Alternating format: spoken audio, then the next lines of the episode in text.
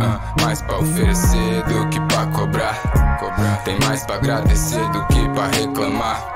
Parar de simular, olhar pra dentro e pôr foco no plano. O barco só andou quando eu joguei ele no mar. Salve galera, eu sou o Murilo Eusébio. Eu sou o Fabrício Eusébio. E você está no Parla Podcast. Hoje a gente está com um convidado aqui, que é o famoso China. Salve China, você tá bem, meu mano? Tamo aí, meu mano. Tô tranquilo, graças a Deus. E vocês? Tamo bem também. Você tá bem, Fabrício? Tamo bem. Aí sim. Boa noite pra nós. Primeiramente, obrigado pelo convite aí, certo? Eu, a gente que agradece você ter vindo, mano. É nóis, pô. É, a gente fazia tempo que queria trocar ideia com você, principalmente sobre esse último trabalho que você fez aí. Tá muito da hora. Massa. Mas primeiro, mano, fala aí, se apresenta aí pra quem não te conhece. Apresenta ali pra, pra, pra galera. Só pra saberem quem você é e a gente já começa. Bom, é nóis, família. Eu sou o China. É, pra quem não conhece, eu sou faço parte do coletivo Só de Food Gang, um coletivo de rap de Jundiaí, interior de São Paulo. E é isso, eu sou MC, produtor, skatista também, nas horas vagas. E é isso, estamos aí hoje para trocar essas ideias. Vamos que vamos, né? É, e também, primeiro a gente precisa agradecer os patrocinadores, a EC Pinturas. Entrem lá no site www.ecpinturas.com.br. Lá você consegue fazer o orçamento de forma gratuita ou por e-mail ou por telefone. Aí você escolhe a maneira que você gosta de ser atendido. E também seria legal se vocês ajudassem a gente lá no Apoia-se, que é o que ajuda a gente a se manter independente aqui, ajuda a gente a continuar falando do que a gente quer, de dar liberdade para o convidado falar o que quer. Então entrem lá www.apoia.c barra parlapodcast. Também siga a gente lá no Insta. É, e está a página no Facebook, tudo para podcast. E é também em breve vai sair um Twitter. Que o, boa, boa, que boa. o China recomendou a gente criar um Twitter hoje. Verdade. Então Nossa. é isso. É uma rede que a gente não tem. Não tem, eu nem sei mexer em Twitter, mano. Eu sempre achei que era coisa de nego famoso. Você, você mexe pra caramba, né? Eu mexo, mexo bastante. Eu, eu gosto mais do que o Facebook. Eu uso Twitter e Insta, tá ligado? Tipo, mas também é uma parada que, assim, é. É muito uma questão, eu acho, do público, né? Até comentei isso com você mais cedo, hora que a gente tava falando. Que é. Acho que essa parada do, da galera, por exemplo, assim, o nosso público tá muito envolvido com o jogo, é, com live, com Discord e tal. E o público que usa. O público dessa, desse rolê dessas plataformas usam mais o Twitter do que o Facebook. Saca? Então, pra gente acaba sendo maneiro. Tem uma grande parcela do nosso público ali que é mais do Twitter. Uhum. Sacou? Cara, que na realidade, tanto. O Murilo é mais, né, cara? Mais negação total em qualquer rede social, né, mano? o Fabrício não mexe em nada, mano. Até as publicações do, do podcast aqui sou eu que faço tudo. E eu tenho que marcar ele e deixar tudo redondinho, mano. Pra ele só ir apertar mano, o botãozinho. Não, senão... não gosto, velho. E foi errado ainda, acredita, mano. não, é foda. Ah, mano, eu acho. Eu, eu até curto, assim, postar minhas paradas e tal. É, que no caso, né, como o trampo, Mano, esse trampo, trampo de música, né, de artista precisa, e eu gosto de que é uma maneira que a gente acaba estando mais próximo do público. Mas eu vou falar pra você que também, mano, é assim, eu gosto até certo ponto, saca? Tipo, eu não sou de ficar horas e horas ali vendo uma pá de coisa. Tipo, eu entro, posto minhas paradas, respondo as mensagens às vezes, o que, eu, o que dá para responder ali conforme ocorre. Aí às vezes eu entro no perfil de, pô, de umas marcas, de uns artistas, de umas paradas que eu gosto pra ver o que tá rolando, o que tem de novidade. E já era, saio, tá ligado? Porque senão também satura, o né, te consome, consome, mano. Na hora que você vê, você tá rolando o feed lá e você nem. Mano, e você não é, tá mais olhando e nada. E aí passou duas horas já do seu dia, três. É isso mesmo. Você tá ali, você não fez nada, sacou? Sabe o que eu fico com raiva agora desses bagulho de stories, mano? Quando você curte um stories de alguém sem querer, ou responde uma pesquisa de alguém sem querer. Sabe? Que a pessoa você tá passando assim, você responde. Às hoje, vezes nem era o que você mano, queria. Hoje, mano, deu vários não. Às vezes até uns bagulho constrangedor. Tipo, é... fiquei bonita, aí você vota não, tá ligado? É, você tá passando então... rápido. Nossa, uma mancada. Hoje eu dei, dei joinha na foto de uma menina assim, sabe? Do Facebook. O Facebook você, você dá joia, né? E aí sobe o joinha. Aí eu passando, mano, aí eu apertei o bagulho, eu só vi o bagulho subindo. Falei, puta, mano. Não, total. o cara casado, tá ligado? É. Aí a menina já olha e fala, nossa, que sem vergonha. Isso daí dá bem Foda, velho. E pior que nunca vão acreditar que é isso, né, não. né, mano? Nunca. É foda isso. É, então, sempre vão achar que foi de propósito, É, né? Que você então. pá mesmo, mas. É foda. E, mas é, eu, é, eu acho que isso, mano, que nem você tava falando, você meio que já virou a chave, né? Você usa a rede social como um, um produtor de conteúdo, não como consumidor de conteúdo, É. né? E, é, eu acho que é uma chave que eu também eu, eu virei recentemente, assim, mano, que eu fico grilado em gerar conteúdo, tá ligado? Mas eu É. não fico vendo coisa dos outros. mano. Isso. Você entendeu? É mais ou menos Você por aí. posta e sai fora. É, Eu uso, posto e acompanho as coisas que eu postei só. Entendi. Entendeu? eu uso assim, ó, tipo, muito pra. Eu, eu nem sigo, pra você ter uma noção como é muito business, né? Tipo, acaba sendo muito negócio assim, trampo. Eu nem sigo todos os bagulho que eu gosto, saca? E, e nem tudo que eu sigo é coisa que eu realmente vejo. Então, tipo assim, muita, às vezes você segue a pessoa ali de conhecido mesmo, ou de trabalhar junto, saca? Mas assim, é. O que eu gosto mesmo de acompanhar, às vezes eu não sigo, mas todo dia eu entro no perfil lá pra ver se tem uma, alguma novidade. Então eu acabo vendo assim de algum um músico ou outro, até mais da gringa que eu gosto bastante, pra ver se sai trampo. Eu uso pra tá vendo os cronogramas de jogo da NBA, sacou? Pode Tipo, eu vejo isso aí. Eu não fico vendo, passando timeline e, e vendo muita história assim. Então eu entro, tipo, abro meu Instagram, que eu tiver que postar, eu posto. Aí eu vou lá, tipo, digito na lupinha lá, NBA Brasil. Ah, hoje vai ter jogo, vai passar na ESPN, Sport TV. Você curte Eu, bastante eu, ve- basquete? eu gosto bastante. Eu curto bastante. Aí, tipo, o bagulho de skate também, pô. É que o basquete eu gosto mais de assistir mesmo, né? O Sim, skate é sim. um bagulho que eu dou um rolê. Agora, basquete eu não jogo, mas eu sou fãzão, tá ligado? Assisto o jogo direto. Então, o skate também, pô, entrou ali na- no Instagram da Thrasher, na- da, da Street League, pra ver quando vai rolar o campeonato, quando vai pra... E é isso, mano. Pra mim, é isso, tá ligado? Pode tipo, é gerar conteúdo mesmo e buscar mais esse... é, usar como essa, essa busca na fonte dos bagulho que você quer ver, que Uhum. você realmente quer ver, porque é muita coisa que você não quer ver, né? Mano, Esse que é o, o real é o problema, foda? tá ligado? Porque assim, eu, eu não consigo consumir muito, mano. Eu consigo ver do máximo de umas 30 pessoas, tá ligado? E eu queria seguir umas 30 pessoas só. É, Só que o foda é que, por exemplo, a pessoa te segue, aí você não segue ela de volta, ela vai ficar meio chateada com É. você, tá ligado? Aí, Ela já acha vezes- que você é estrela, não sei É. o quê. Mas, tipo assim, acaba que eu sigo uma, uma, uma galera que eu não, não queria ver o conteúdo e quem eu queria ver acaba ficando, tá ligado? É. Eu não vejo. é, então, é isso que eu falei pra você. Eu, porra, muita gente que eu sigo, às vezes eu nem tá, e muita gente que eu queria ver, assim, eu acabo não vendo, não seguindo, porque por causa dessa questão de não ter muitos números ali também, porque eu também não gosto muito. Uhum. Então, é meio que isso, você acaba. Us, é, é meio que uma, uma jogada, né? Tá ligado? Porque se você deixa de seguir, se você não segue as pessoas, às vezes te vê como estrela, às vezes para de te seguir Mas, também. é, tem- e a gente assim, precisa que a galera esteja ali vendo nosso conteúdo. Então, é como se fosse uma troca, né? Você vê o meu conteúdo e eu vejo o seu. Mas você acaba vezes, nem vendo, né? Tá ali por É, tá. mano, aqui você Sacou? fica passando rápido, né? O bagulho não vê. É, mas é isso, né? Hoje tem muito essa parada também de tipo assim, os números. é, parece que meio que é, o mercado esquece disso, né? Que os números são pessoas, né, mano? Cada um número que tá ali é um ser humano, uma pessoa, né? Uhum. Mas hoje em dia os caras vêem muito como só como números e como monetização. Então, infelizmente é um fato. Tipo assim, mano, se você, por exemplo, no meu caso, como músico, se você tem, pô, 5 mil seguidores, é, pensando em 5 mil pessoas, é foda, é bastante gente.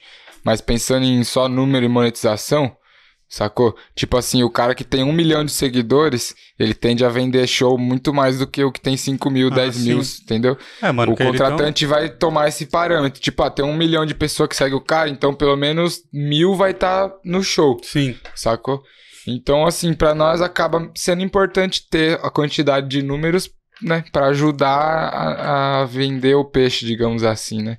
É. Mas não que isso determine qualidade de trabalho nem nada, muito É, pelo mas é que contrário. esse, esse número é muito ilusório, né? Porque tem Exato, como você fazer exato. várias coisas pra esse número crescer. Exato. Inclusive tem muito esse bagulho de conta fantasma no Instagram, né? Que tem Uma uns caras vez- que faz, tem umas paradas assim. Eu, eu resolvi E é eu isso, recebi né, uma mano? proposta uma vez no próprio Instagram, porque eu, como eu gosto de tomar cerveja, eu, eu- numa época eu postava muita coisa de cerveja, Pode crer. e aí veio um cara e mandou uma mensagem pra mim se eu queria ser um perfil cervejeiro mesmo, e aí ele engajava o meu, meu Instagram. E eu falei pra ele que não, assim, Sim. não queria, tá ligado? Os caras têm ferramenta pra isso, mano. Tem. Bot, Tem. subir várias hashtags, é, hashtags, várias coisas assim. Então, Exato. mano, É. Esse número é muito ilusório. Só que, é mano, isso. eu, eu tava fazendo um tempo atrás um curso pra, pra fazer divulgação, né? Sabe? É, patrocinar as Uhum. propagandas tal, Uhum. Facebook, Instagram. E aí, mano, os caras estavam falando que, tipo assim, tem Instagram que tem um milhão, que o cara, se ele põe pra vender uma camiseta, ele não vende, tá ligado? Vende, Porque né? ninguém é engajado, mano. É. E tem nego que tem, tipo, 10 mil seguidores e põe pra vender qualquer coisa, ele estoura de vender. Vende porque tudo, todo não, mundo é é. muito engajado, tá É. ligado? Então eu acho que isso é o mais importante no Instagram, né, mano? Você tem um público que é engajado, que tá junto. É. E não só no Instagram, né? Todas as, as plataformas, É. todas as redes sociais. Porque senão realmente vira só número, mano. Exato. E é tipo. É isso, né, mano? Como se falou, às vezes o cara tem um número grande, mas Mas não, não, não são fazer nada. pessoas que realmente gostam do trabalho dele, etc, né? Alguém que Mas- entrou por, por algum motivo, alguma vez que ele fez um collab com alguém, tá ligado? E depois nunca mais viu. Exato. E tem muito disso. E mano. outra, e às vezes é isso mesmo que o, que o Fá falou, é bot, é, às vezes é conta fantasma, é bagulho que nem é real, sacou? Mas é isso, infelizmente muita gente faz porque sabe também que você ter o número ali, tipo, abre algumas portas, né, pra algumas questões assim, acaba ajudando. É- Mas é escolhas, né, de caminho É, também, sim. tipo, não adianta. O Instagram tem algum modelo de negócio pra te dar retorno financeiro? Tipo assim, fora patrocinador? Acho que não. não, né? Não, acho que não, mano. O Instagram, o que ele te permite fazer é, é vender, Ah, né, não, mano? não, Você põe beleza. alguma coisa. Porque é assim que eu vejo que muita gente faz, né? É. Fazendo aqueles lançamentos. Mas a né? plataforma te dá dinheiro, não. Não, Eu acho que não. monetizar Tipo, igual YouTube, Spotify, não. É. YouTube, essas coisas não. Tá. Você é verificado No Instagram? no Instagram? Não. É difícil, né, mano? É, não sei, sinceramente. Tem uma viu, galera mano? que é mó famosa e não é verificada, né, mano? É, eu vi. Então, tem uma galera que é famosa e não é, tem uma galera que não é tão famosa e é verificado, saca? É, Não sei qual é o critério exato, a gente já tentou verificar de, do- no- na, na Sound Food mesmo, a gente tentou verificar de todos. O Madruga, que é o que mexe nos nossos bagulho, ele tentou fazer o corre. O Buda e o Nil só que verificaram. Uhum. E tipo assim, os dois têm uma diferença de número de seguidor, mas os dois têm mais que 10 mil, vamos pôr assim, Ah, saca? sim. E... o mas eu- Buda falou que tinha 60 mil, É, né? É, Eu se- não vi o do Nil eu não sei quanto tá, se bem Eu que deve estar não vi. próximo também, eu sei. Mas assim, é, eu já vi conta, mano, de artista, por exemplo, pintor, saca? Tipo, que tem 7 mil seguidores e não é um pintor assim, um cara que nós todo mundo conhece, um cara X assim da Europa, sei lá, tem 7 mil seguidores no Instagram verificado, saca? Então eu já vi umas contas assim, eu não sei qual é o critério exato. A gente já tentou e, mano, estamos tentando. Vamos tentar mais algumas vezes e alguma hora dá certo, tá ligado? É. É, até o cara do Flow lá, o Igor, mano, nem ele é verificado. É, então, os caras já entrevistou a mina que trampa no Instagram. É? Então, eu não sei qual e que aí é o nem critério, ela mano. sabia direito falar como que era, mano. Não sei também. Eu sei que você tem que comprovar umas paradas, tem que ter, tipo, por exemplo, matéria que saiu com seu nome, com foto sua, toda É, uma, tem que mandar, é, tem que mandar todo um umas paradas lá. Deve ser Caramba. chatão, mano. Mas. e é um negócio que é importante, né, mano? Que nem você, essa, essa época de pandemia que. Que a galera que, que faz show, que vive de show, se fudeu, né, mano? É, deu uma boa. E o que, que você tá fazendo agora? Cara, eu tô produzindo bastante em estúdio. É, Durante a pandemia eu acabei lançando mais uma mixtape, né? Uhum. Que em abril eu tinha lançado uma, a Happy Art Online, um EP. E aí, tipo assim, o bagulho estourou a pandemia, o EP já tava com data, já tava tudo certinho pra sair. Eu falei, bom, vou lançar assim mesmo, saca? É, não vai rolar mais o show, cancel... já tinha show pra fazer do EP, tudo foi cancelado. Mas eu decidi sol- soltar assim mesmo, porque assim, ainda não é um álbum, uma parada grande e tal. Talvez se fosse eu teria segurado, né? Mas como era mais um EP, eu falei, não, beleza. E aí eu pensei comigo, eu vou soltar esse, mano, e vou aproveitar esse tempo que eu vou ter, assim, ca- que todo mundo vai ter em casa, né? E vou produzir mais, vou ver se esse ano ainda eu solto mais um, mais um disquinho, mais uma mixtape.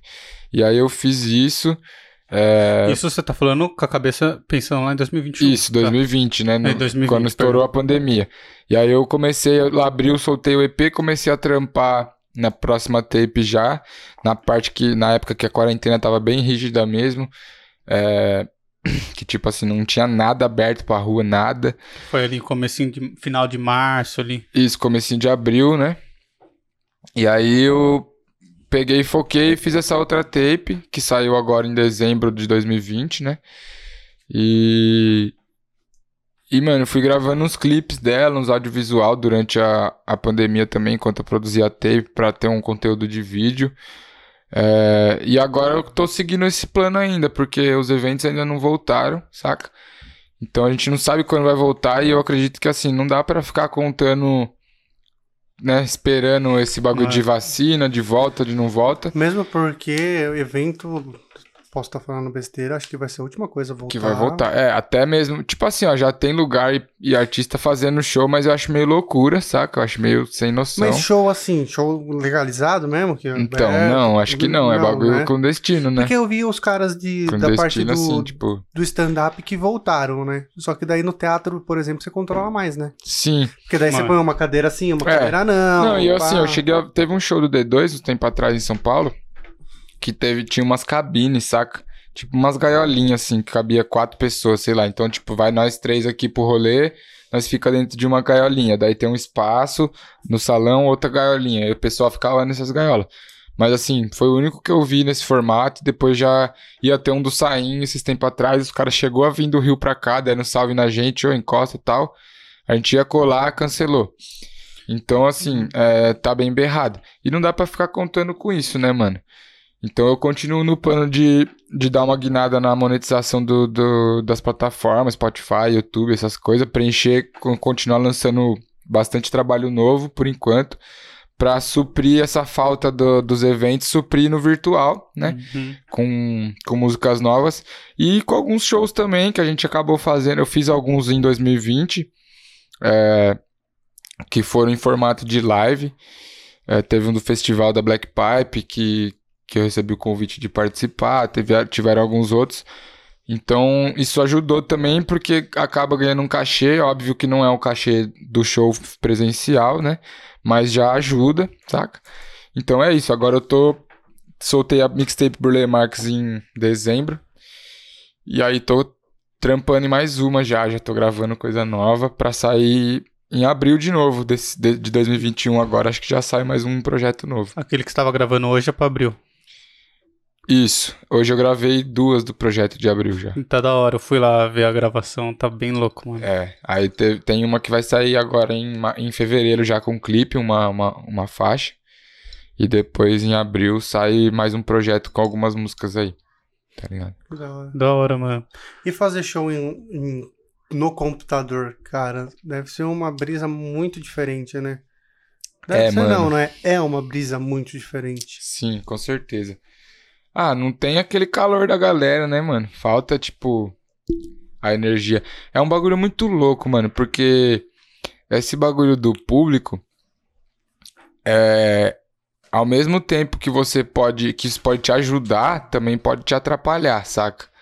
Então assim, óbvio que é muito de pessoa para pessoa, mas eu acho que também é do dia que você tá, da, da sua preparação mesmo, pessoal, interna, saca? Se você tá bem convicto, preparado pros bagulho. Porque assim, é, são, mano, quando se trata de, desse bagulho de troca energia de pessoas, tá ligado? É um bagulho louco. E quando você vai fazer um show, cara, cada show é um show, cada lugar é um lugar, cada ambiente tem uma vibe, uma energia, tá ligado? E cada lugar vão ser pessoas diferentes que estão ali, saca? E não é tipo 5, 10 pessoas, entendeu? Geralmente é 50, é 100, é 300, sei lá, tá ligado? Então é uma parada intensa. E aí, esse, essa energia que as pessoas passam pra gente ali, é, ao mesmo tempo que ela pode ajudar no sentido de, pô, a galera às vezes canta junto com você, já conhece sua música, você vê a galera pulando, isso dá maior ânimo pra você fazer uma apresentação louca, tá ligado? Às vezes você até se empolga tal. Mas isso também pode ser uma, uma armadilha, porque, mano, às vezes tem um bagulho que, que acho que é meio que quem tá em cima de palco mesmo que, que sente. Que, mano, você tá ali cantando na maior vibe do mundo e você tá olhando todo mundo pular, saca? Se você olhar pra uma pessoa que tá no palco e essa pessoa estiver te encarando com uma outra vibe, mano, já parece que quebra a sua. Cara. Tá ligado? Tipo, então é um bagulho que é muito louco. Mas eu acho que essa. É justamente isso que, que torna emocionante, que torna prazeroso, saca? Porque é tipo, é uma adrenalina, não uhum. deixa de ser uma adrenalina. Óbvio que não é igual você pegar um carro e acelerar 300 por hora numa pista, mas é outro tipo de adrenalina, é o frio na barriga de você subir no palco e a hora que você subir ali, você vê tipo 100 cabeças, 200 cabeças olhando para você ali, esperando você, sabe, fazer algo. Mano. E aí você saber que ao mesmo tempo que aquela energia te ajuda, mas você também não pode desviar seu foco, senão pode atrapalhar. E tudo isso é o que torna o, o prazer de fazer show, pelo menos para mim. E aí quando você vai fazer, porra, pra uma tela, cara, não tem, né? tipo, não tem, mano. Não tem. Então, assim, é, é uma brisa de. Pra mim é a mesma brisa que gravar um clipe. Entendi. Saca? Resumidamente. Cantar pra câmera. É, pá. porque assim, Você tem tá clipe que a gente grava às vezes Sim. como se estivesse no estúdio, simulando que tá no estúdio ou num show. Então é meio que isso. Para mim é uma atuação, só que eu tenho que, assim, evitar errar porque eu tô tá sendo passado ao vivo. Mas eu não, não tenho essa emoção de show, né, mano? Uhum. É, aí às vezes você. Você não pode. Você tem que se policiar para não perder o pique, tá ligado? Mas é. é deve isso. ser muito foda fazer um show, é, mano. Curiosidade de quem é totalmente de fora. É, é muito difícil tocar música nova em show? Por que a minha pergunta? Eu gosto muito de show, muito mesmo, eu frequento muito show. E geralmente você tá lá porque você conhece as músicas do cara e aí você tá lá curtindo a música e ele começa uma música nova e ninguém conhece. E aí o clima fica tipo assim, ninguém conhece. É muito difícil tocar música nova em show por, por esse momento, porque tipo, você tá tentando emplacar uma nova música. Sim. E mas deve ser onde você estuda se essa música vai te fazer vai fazer sucesso ou não. Não sei se dá para você ter. Você entendeu o que eu quis dizer? Sim, não, entendi completamente. Mano, eu acho que assim, ó. É... Primeiro, isso é muito do estilo do, da música, do, do estilo do artista, saca? Uhum. É... Como que eu posso explicar? Por exemplo, assim, um artista que ele. Um cara que ele faz mais trap, vamos dizer assim. Ele só faz, costuma fazer só trap. Com os gravão, com os bagulho pegada, tá ligado? Às vezes, ele lança uma música nova num show é, que a galera não sabe necessariamente cantar. Mas que às vezes, por causa da pegada da do, do beat, acaba rolando um bate-cabeça do mesmo um jeito. Assim. E a galera se empolga do mesmo jeito, então isso passa batido. Quando você. Tipo assim, ó, o meu caso de, pô, eu eu até faço uns, uns sons trap também, com os beats de trap, mas geralmente é uns beats mais calmo, saca? E numa pegada mais reflexiva, tem mais ideia de letra, de jogada de palavra. Sim. Então, quando é nesse caso, mesmo é, quando a pessoa já conhece a música, rola às vezes da galera no show prestar atenção mais do que cantar.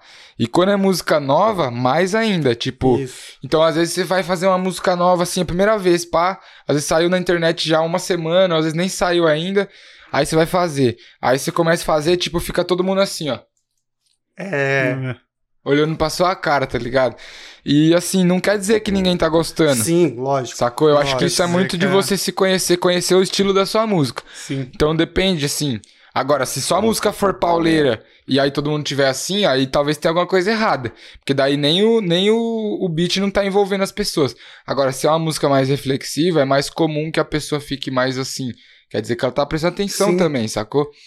É, então, assim, eu acho que difícil é se você não tiver essa noção. Se você tiver ciente disso, mano, é, não é tão difícil. Eu acho que é muito aquela parada, tá ligado? De da carreira ser gradativa. Você, por exemplo, você começar sendo um artista pequeno que faz show para duas pessoas, dez pessoas, sacou? Aí depois você começa a fazer para 50, aí depois para 100, aí depois para 200, aí depois para 500. Porque daí, quando você faz show para duas pessoas, é a mesma situação, você vai se sentir do mesmo jeito. Se você consegue fazer um show para duas pessoas, você pode fazer um show pro Maracanã inteiro. Se todo mundo estiver dançando, cantando ou não, indiferente. Você já, já sabe como é o osso do negócio. É né? muito mais difícil você fazer show para poucas pessoas do que para muitas, Eu justamente imagino. por esse detalhe. Se só tem duas pessoas, mano, a música pode ser o que for. Essas duas pessoas vão estar tá prestando atenção em você. Agora, se tiver um monte de gente, aí as coisas se dispersam, são mais energia, sacou? Uhum. Então, assim, o eu acho que o treino para esse momento para você saber chegar e lançar uma música nova no show, é esse momento de antes você ter feito show para pouquíssimas pessoas. Sim. Isso acaba te preparando, tá Porque ligado? uma coisa que eu percebo é, é, que geralmente a música nova ela sempre vem uma de um sempre vem antes de um grande sucesso. É. Né? Tipo, o cara canta a música nova e depois vem um grande sucesso dele. É. É porque por causa disso, né, para não para ter esse efeito, né, tipo, porque é estranho você começar um show muito estourado, a galera. Ah, aí depois vai na metade, daí depois no final do show tá todo mundo assim, sacou? É. Então, tipo, é legal. A energia cansa, né? Cansa. Cansa. E é legal você começar o show bombando, mas se você conseguir terminar ele bombando Sim. no mesmo nível. Se não, é preferível que você comece o show mais calmo e deixe a bomba pro final, pra galera pular é. e curtir no final, sacou? Eu vi até o, a própria, o Danilo Gentili falando, eu nunca tinha parado pra pensar um show de stand-up, né? Que os caras fazem muito dividindo, né? Eu tenho cinco minutos, você tem cinco minutos. E ele fala que o maior problema é quando a pessoa rouba, porque, mano, o cara que chega no final, para ele é muito mais difícil, porque as pessoas já estão cansadas de rir. Entendeu? Exato. E tipo assim, cansa, mano. Você tá lá, cansa. Você pulou pra caramba nos 15, 20 minutos do show, depois seu ritmo não vai ser pular tanto. Você, você dá baixa. Exato. Entendeu? Então, tipo, é, então, isso inclusive é importante você pensar até em timeline de artista, né? É, então. Se é um evento, por exemplo, que vai ter três artistas diferentes, tem que pensar nisso. Qual artista tem um som mais tranquilo, mais reflexivo, qual que tem um som mais pauleira, deixa pro final, sacou? Uhum. Por causa disso mesmo, é, é real, assim, o público Até o, tem esse... você fazer a sua, a sua lista dentro Isso, exatamente, show, é fazer a tracklist né? meio que pensado, pensando dessa forma. E... Nossa, é muita coisa que envolve, né, mano? Parece que o negócio, tipo, mano. já criou a música, só lá e cantar, mano. É, é muita coisa que envolve. Mano. Tem muita coisa para pensar, velho. Tem muita mesmo. Mano, é que nem o podcast aqui, velho. Quando comecei a fazer, eu achei que era só gravar, tá ligado? Aí, mano, você começa a ver. Aí tem, tem microfone, pra fazer. aí tem cabo, aí tem isso, aí tem é. aquilo. E, mano, não dá para fazer sozinho, tá ligado? Se os moleques não tivessem me ajudando, não ia rolar, simplesmente, mano. Porque na minha cabeça no começo era mó fácil de fazer, tá ligado? É, não, mas é isso aí mesmo. A hora que você pula. É, então, e é isso que, altura, eu, que eu né? falo bastante, mano, pra galera molecada que pergunta às vezes na internet: ah, tô começando a fazer um som, mas é difícil, dá uma dica, ah, queria viver de som. Tipo, mano, pensa bem, velho, porque. E estuda o que você quer fazer. Porque essas coisas você só começa a descobrir quando você estuda, saca? Tipo, não é à toa que existe a faculdade, né, mano? Uhum. Porque assim, o cara, sei lá, é design gráfico. Pô, hoje em dia a molecada, qualquer pivete louco que sabe desenhar, consegue ter um computador, consegue baixar um Photoshop, um Illustrator, assistir bagulho no YouTube, no YouTube, e aprender a mexer e consegue criar um logo, criar uns bagulho. Beleza. Mas aí, aí, mano, a partir do momento que você quer entrar no mercado de trabalho, você tem muita coisa para aprender. Muita. Aí você vai fazer uma faculdade para isso. Não para te ensinar a mexer no Photoshop, a mexer no Illustrator, é a criar um logo. Cara. Isso é o de menos. Ele vai te ensinar como trabalhar com isso, como botar isso no mercado. O que mais você tem que fazer além de só criar o logo para esse logo realmente virar dinheiro Não, virar o que, um... que é realmente um logo, então... tá ligado? Ah, você fez uma arte bonita, exato, mas ela não significa exato. nada. Porque... Nem sempre quer dizer que vai ser um logo. É, sabe, então é tipo... tipo assim, é estudar, mano. Rapaziada quer fazer música, quer fazer podcast, quer fazer o que for, principalmente quando se trata de arte ou coisas que você é autônomo estuda muito antes, mano, e vê realmente, né, o que, que você vai ter que fazer. Porque Sim. às vezes você acha que é o que você quer, mas às vezes nem é. É, mano, isso é real. Tipo, a, o pessoal vê muito o glamour da parada, a parte legal depois que tá pronto, né? Mas tem muita coisa por trás, mano, que envolve, né? É, é, os corre, e às vezes você só tem uma chance de acertar, né, mano? Tipo, você tem a grana pra fazer um curso, você tem a grana pra fazer um negócio. E, mano, aí você erra, você se fodeu. Exato. Mas tem é que ir até o fim sem gostar mesmo. É. Entendeu? Então é estudar bem antes, né, mano? Se formar. É, porque no final das contas, tudo vai se tratar de um ser humano na, na ponta ali. Né? Que nem a gente tava falando. Tá, você tem que saber a ordem dos artistas, porque o público precisa estar tá treinado para passar pelaquela onda de emoção, tá ligado? É. Se você é, programar a onda de emoção de forma errada, onde ela termina meio xoxa, que normalmente as pessoas vão ter a impressão do seu show de acordo com como ele acabar. Se ele começou ruim e terminou foda, a galera vai achar foda. Se ele terminou foda e, e terminou ruim, a galera vai achar que foi ruim, tá ligado? Isso, exatamente. Então você precisa ter essas percepções humanas, mano. De, de, tipo, ó, a pessoa que vai assistir, a pessoa que vai ver, a pessoa que tá lá, ela vai estar tá em pé, ela vai estar tá sentada. É. Sempre é isso, mano. Exatamente. E tem essa parada, é. É isso que você falou, né? A gente tá lidando com ser humano, né? Tá lidando com pessoa. Então você. A partir do momento. Eu acho que o artista em si é isso, né, mano? Quando, independente do tipo de arte, você mexe com a energia da, das pessoas, da, né, com a frequência tal. Então, você tem que, mano, procurar também saber, entender um mínimo isso daí, para você conseguir fazer com que seja bom para você e para os outros, né? Igual você falou, para você ser legal, as pessoas têm que ficar com uma impressão de que seu show foi legal. E para isso ele tem que acabar estourando. Uhum. Então, você tem que ver se você vai conseguir começar e acabar estourando ou não. Você vai começar mais baixo e acabar estourando. E para as pessoas também ser uma experiência legal para elas, você tem que conduzir esse ritmo. Se você não conduzir, elas não vão saber, sacou o porquê. Mas de alguma forma não vai ter sido tão legal a uhum. experiência. Uhum. Exatamente. Então cabe mano. a nós conduzir. Mano, pra você ter noção, teve um show do Travis Scott que ele cantou acho que 14 vezes a Goosebumps. É um show antigo já. Deve ser mais ou menos da época que lançou, assim, um pouco depois que lançou. Deve ter sido. Puta, não sei se tô falando besteira, mas deve ter sido 2016, mais ou menos, o show. Não sei. Não lembro.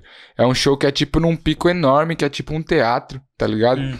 Tem o palcão assim. Aí é tipo um pico um teatro mesmo. Aí tem a plateia aqui embaixo, tá ligado? Um monte de gente pra caralho. Aí na parte de cima, assim, tem, tem mais gente, tipo no Politeama tipo, aqui de Jundiaí. Assim, é. Uhum. Tem gente em cima tal. Tem até uma hora no show que ele sobe lá em cima do bagulho e pula lá de cima, da no hora, meio mano. da galera lá embaixo, a galera segura ele. E, mano, ele toca 14 vezes a Goose, Acho que é umas 14 vezes aquela Goosebumps, que foi uma das músicas dele que explodiu mesmo. E aí, por que que o cara faz isso? Porque, mano, toda hora que ele tocava, o show inteiro, todas as pessoas sem pular uma cantavam o bagulho, saca? E tipo assim, mano, era, era tanta gente e uma vibração tão forte que você assistindo o vídeo, você sente tipo fica. a onda, tá ligado? Das pessoas. Ah, então, tipo assim, mano, é... foi a música que mais deu reação no público, sacou? E aí ele cantava, cantou ela, deu essa reação. Aí ele cantava duas músicas e cantava ela de novo. Do nada, assim, ele terminava uma música, aí o DJ soltava. Do nada. E aí todo mundo começava a pular. A hora que acaba o show, o que que parece? O show louco. foi cabuloso. O cara destruiu. A galera pulou e gritou o show inteiro. Mas ele fez isso com uma música. As outras foi cantando no meio ali. O que fez a galera. Então, tipo assim, o cara sabe que aquela música causa aquele efeito. E o cara sabe que se de tempos em tempos ele tocar o refrão dela no meio do show, a galera vai pular. Uhum. A hora que você assistiu o DVD, nossa, o cara é um deus, o cara fez a. É, Sacou? Mano, mano, você não tem a dúvida que os caras estudaram isso. isso. Lógico, tem uma coisa mano. que o americano sabe fazer é show, filho, mano. É... Você, você já viu a NFL, a final da NFL? Não, nunca assisti final não. Mano, da NFL não. Então, eu não curto futebol americano. E, mano, toda vez eu sei que tem, tá ligado? Porque é um puta espetáculo, mano. Nossa, os caras trazem o melhor artista da, do momento. É. Parece, parece abertura, mano. parece abertura ou o encerramento da Copa do Mundo, mano. É, é a mesma pegada. O, o negócio fica tão da hora que até as propagandas, mano. Você fica ansioso pra assistir a propaganda, tá ligado? Então, mano, e, e, lá, na hora que tem, os caras ficam ansiosos até pra ver as propagandas, tá ligado? Porque são as mais da hora, sabe? Os bagulho do Game of Thrones. É. Sai, são as, é tudo muito elaborado. Mano. É. Não, mas eu boto fé, mano. E aí os caras devem com certeza trabalhar isso, mano. Com mas certeza. Você trabalha. Você pega, desenha a emoção do público e depois você vem só encaixando suas músicas. Assim. É. Não é nem as músicas que vai desenhando. É isso mesmo. Você curte mais fazer show no solo, né? Não falo é, solo, pode ser com a, com a Food, ou em festival que vai uma galera, um monte de artista? Mano, na verdade, assim. É, eu não acho não me lembro de ter tido alguma experiência. É nóis, obrigado, meu mano. Eu não lembro de ter tido alguma experiência assim de ter participado de um festival muito grande com muitos artistas. Já participei, acho que de um evento ou outro assim mais da região, que outros artistas iam cantar também, Mas nunca foi uma line muito grande, sabe? Entendi. Igual teve no Senna, por exemplo, nesses outros festivais. Então, eu não, não sei assim. Porque isso traz festival grande te traz muita visibilidade, né? Porque às vezes é. porque as pessoas tipo assim, ah, eu gosto do China e não conheço o Manuel, por exemplo. Aí eu fui lá assistir você, consequentemente eu assisti o Manuel também e passei a curtir ele. É. Né? Então acho que Sim, isso, isso, isso rola, tipo, é uma hipótese, né? É uma, uma... No próprio, entre você e cinco rola, deve rolar bastante. Claro, né? O cara vai certeza. assistir você, acaba conhecendo o outro e com tal. Com certeza, com certeza. É, tipo, um dos motivos da gente ter criado o canal junto foi esse, tá ligado? Pra gente se ajudar naturalmente enquanto a essa questão de público e tal. Porque é natural, né, mano? Que cada um, conforme vai fazendo sua caminhada, vai conquistando, além do público em comum, vai conquistando um público, né, separado ali. Mas também é natural que o público que, tipo assim, o público que, que, um cara que eu conquistei, por exemplo, que gosta de mim, é natural que provavelmente ele vai gostar pelo menos de mais um ano do coletivo, porque os caras, porque a gente é da mesma vivência, a gente tem, é, cada um tem seu estilo, suas ideias, mas é, a gente também conjumina de ideias parecidas, semelhantes, um até iguais. Um influencia o outro, né? Um influencia o outro, exato. Então, o cara que ele gosta de mim, muito provavelmente ele vai gostar pelo menos de mais um. Ou do Neil, ou do Manuel, ou do Buda, ou às vezes até de todos.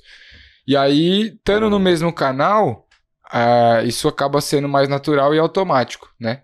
Então a gente decidiu, pô, é mais difícil, é mais difícil sabe? A gente tem que trampar, por exemplo, ano passado, final do 2020, a gente fez a reunião e já fechou a agenda de lançamento no canal até metade de 2021. Porque são cinco artistas, então a gente tem que trampar com esse planejamento, né, para poder conseguir todo mundo soltar trampo. Tem o lado bom, que a gente se organiza, cada um já sabe o que vai fazer, já trampa né, dentro disso. Tem o lado ruim que é assim, se eu quiser soltar um som do nada amanhã também não posso, não funciona dessa forma. Entendi, vocês se programam para um não atropelar o outro. Exatamente. Mas assim, é porque a gente acredita que esse é o, tá ligado, é o principal ponto de um, um ajudar o outro a trazer público, né? E aí, voltando ao que você falou de festival, eu acho que o festival acontece muito isso.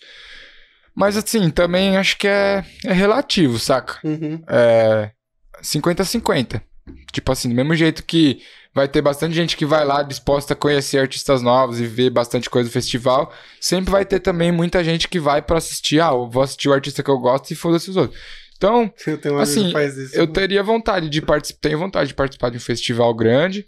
Se um dia eu for convidado, gostaria de participar, mas não vou isso, fato, não iria por, tipo, ah, vai porque vai trazer visibilidade pro você, ah, mas não tá. vai ter cachê. Não, Tô não. suave. Não, então, tipo assim, é, traz visibilidade? Traz, mas, né, não é também... Lógico. Não é o que você busca. É, não, e também não é assim, ó, não quer dizer que você vai sair de lá com um monte de fã e um milhão de seguidor e você vai estourar. Então, uhum. assim, mesmo assim, eu acho que o cachê é, é válido. Né, é. é lógico, e assim, também. fazer show solo ou fazer cagangue é confortável, né? Claro, porque assim, é o que a gente já tá mais habituado, saca? Então, assim, eu não sei eu te dizer o que eu prefiro, mas acho que os dois são válidos, né, mano? Ah, os dois é, é bom. Mano, você falou que você anda de skate, né? Você ainda anda? Uhum. Ou você deu uma aposentada? Como que você faz? Não, eu ando, eu ando. Ah, não, não ando tanto igual antes, né? Com a mesma frequência, sim. Teve um período da minha vida que eu andei todos os dias. Acordava, ia andar de skate, às vezes ficava Você umas semanas fora, viajava. Bem bom isso, né, mano? É, eu corria campeonato amador, né? Não cheguei a ser profissional, nada. Mas eu cheguei a correr campeonato amador, cheguei a ter uns apoios assim. Inclusive, tem o apoio da Your Face até hoje, que é a loja de skate aqui de Jundiaí, a marca uhum, também. Uhum. É, vou até deixar uma propaganda aí, agradecer meus parceiros um da Airface. Pra, pra galera da Airface. E a Airface você encontra em todas as skate shops do Brasil todo, certo? Em todos os estados. E a marca é local aqui da minha city, muito orgulho também de dizer isso, agradecer pelo apoio e agradecer a loja Blade também, que é local aqui de Jundiaí, para quem é de Jundiaí pode colar, que tem bastante coisa da hora. E aí, pô, os caras, hoje eles estão me ajudando novamente por causa por conta dessa ligação, né, da música com o skate e já de conhecer minha caminhada. Tive alguns outros apoios também na época tal. Mas eu andava bastante, mano. Eu, aí eu até hoje acabo andando, né? Porque faz parte da de mim, assim, sabe? Vai andar, você vai aonde? Mano, eu. Eu tô morando agora no centro da City aqui, né? Então. Eu desço na Ponte Torta ali, que é perto de casa, que é a pracinha que tem um chãozinho liso e tal. Porque toda vez que eu vou caminhar ali, eu vejo a galerinha andando. É, de vez em quando eu vou lá. Tentaram barrar uma época ali, né? Tentaram, mano. Tentaram, Tentaram. porque picharam a Ponte Torta e já. É, tipo, é aquela coisa, né, mano? Os caras sempre tentam barrar onde começa a colar molecada jovem e tal. Mas assim, ali ainda bem que deu certo, não chegaram a barrar, tá é liberado pra colar, andar de skate. Só ficar ligeiro, né, mano? Molecada não ficar lastrando, ficar usando droga, ficar fazendo os bagulho lá moscando. Mas acho que até a galera que, que cola mesmo, que é do skate, tem essa noção e dá um toque, mano. Se tem alguém em paz, já dá um toque. Falou, irmão, não fica arrastando aqui, que aqui nós, né, nosso pico de andar e tal. Mas é de boa. E assim, é um pico que, pô, é um dos poucos lugares que tem um chãozinho liso, que a gente consegue fazer um rolezinho e tal. E aí eu colo lá, agora reformou Campo a pista de Campo Limpo Paulista ali do Sevida, que tava uhum. em reforma, terminou, esse tempo eu colei também.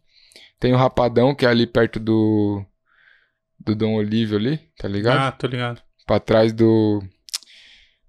Onde Mano, antes do Vesúvio, ali onde reformou ah, agora, ah, que tá. tem aquele espação calçadão tal, ali também construíram uns caixotinhos, às vezes vou ali. Aqui na 14 tem na frente, onde era a casa do Nil ali.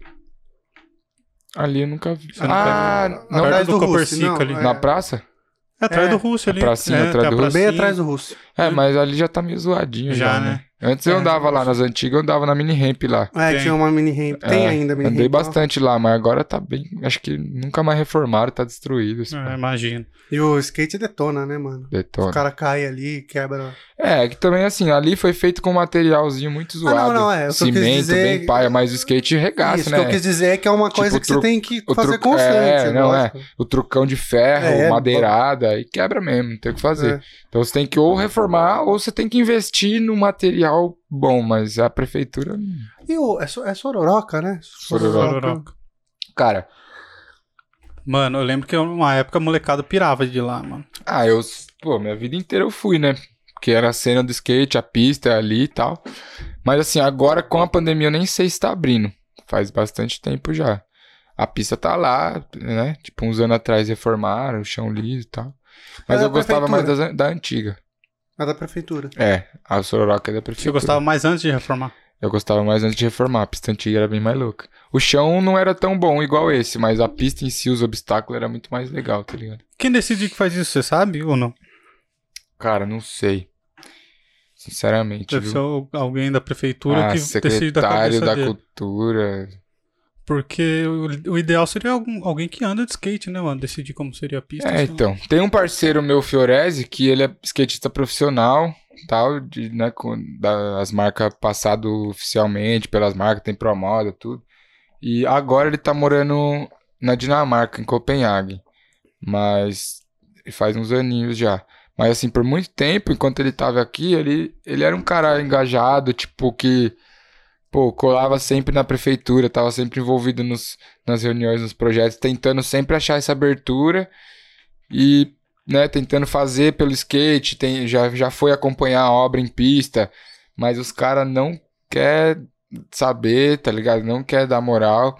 E aí os caras contratam, tipo, uma empresa foda que desenha pista de skate tem uma, acho que a que fez de Jundiaí é Fly Ramp, alguma coisa assim. Ah, então, ah, então foi feito por né? profissionais. Aí é que tá. O projeto, sim. A construção, não. Ah, tá, entendi. Sacou onde tá o erro? Tipo, não adianta você pagar um projeto foda de uma empresa foda, que vai fazer um desenho de uma pista bem louca, e aí você contratar uns pedreiros que nunca subiu no skate na vida, não sabe nem o que é um flip. Aí, tipo, a 45, que no projeto era pra ser um bagulho baixinho, assim, pra você dar várias manobras, o cara constrói 45 da altura do teto ali e o caixote parece uma caixa de fósforo, tá ligado? Aí você tem que remar 10 vezes contra o vento, porque a pista fica de virado contra o vento, assim. E aí, tipo, você tem que remar pra caralho pra subir e dar um grade num negócio desse tamanho. Então, tipo assim, a rampa era baixa e o palco extenso. O cara fez a rampa extensa e o palco curto. Saca? Mas aí você vai culpar o cara. O cara nunca andou de skate é, na mano. vida dele, pô. Tá ligado?